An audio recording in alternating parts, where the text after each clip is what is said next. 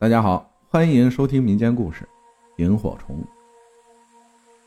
传说萤火虫就住在龙的鳞片里，傍晚的时候，龙要到河里喝水，萤火虫们会在这段时间离开鳞片，在河边等着，和同伴们追逐玩耍。但当龙喝完水要飞回天空的时候，萤火虫们一定要回到龙的鳞片中，万一赶不上，被留在河边。光亮会渐渐暗淡，不久便会死去。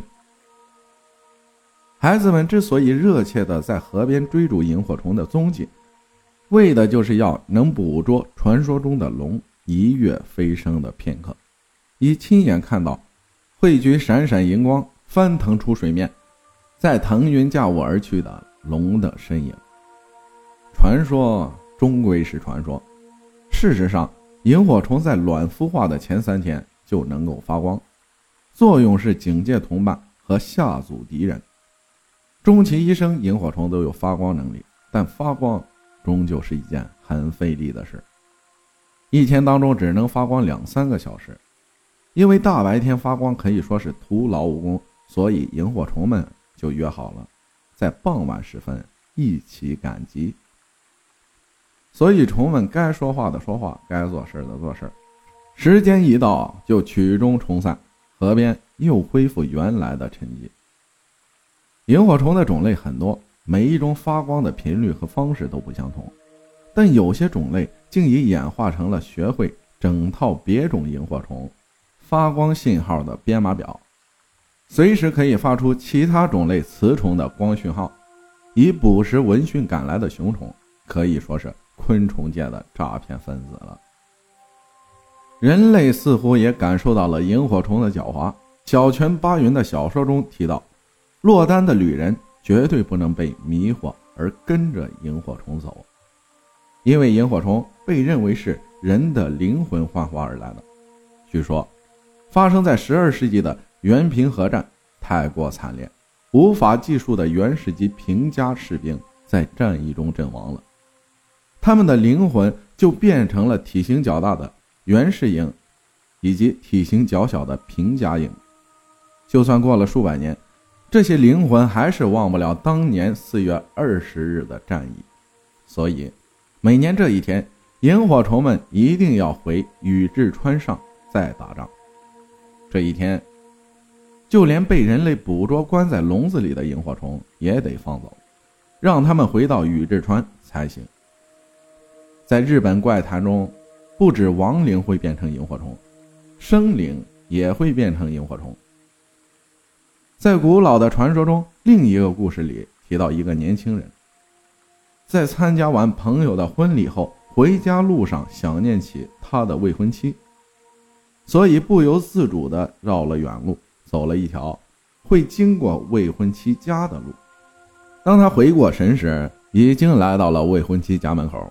当时是个下雪的夜晚，在片片雪花中，年轻人心里想：不知道他睡着没有？如果没有，哪怕只是看一眼他屋里透出的灯光都好。便转头往未婚妻家宅望了一眼。就在这个时候，有别于白色的雪花，一个和雪花一般大小的青色光点朝他飞来。飞近仔细一看，是只小小的萤火虫。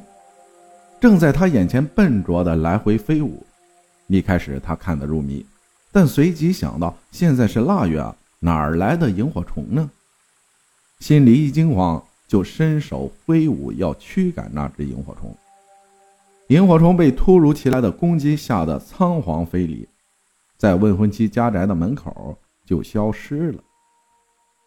年轻人回到家后，对此事耿耿于怀，担心这不寻常的现象。是否有什么事情要发生了？于是第二天一早就到未婚妻家中关切家中平安。佣人请年轻人在堂屋里等候主人。年轻人等了又等，没想到出现的是他的未婚妻。两人都感到诧异，因为在旧时代，小姐是不可以随便到堂屋会客的，而他的未婚妻，则是不知道家里来了客人。因为有事要找母亲，才到堂屋去的。年轻人问了昨天晚上亥时左右是否有不寻常的事情发生时，他的未婚妻告诉他，昨晚他原本在家中做茶，但恍惚中发现自己突然可以飞了。知道这点，他高兴极了，就努力地拍动翅膀飞到屋外。没想到一到屋外，迎面就见到自己的未婚夫，正很高兴的要告诉未婚夫自己学会飞了的时候。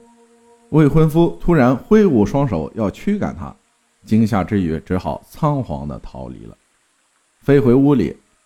年轻人听到这里，心里不觉暗暗吃惊，但又担心自己所见会造成婚事的阻碍，就决定把这件事当做要带进坟墓的秘密，再也没有跟任何人提起。但令他十分庆幸的是。幸好看到萤火虫那天，自己没有伤害那只萤火虫。一方面，他也确定，在自己思念未婚妻的时候，屋里的未婚妻也确实收到他思念的讯息了。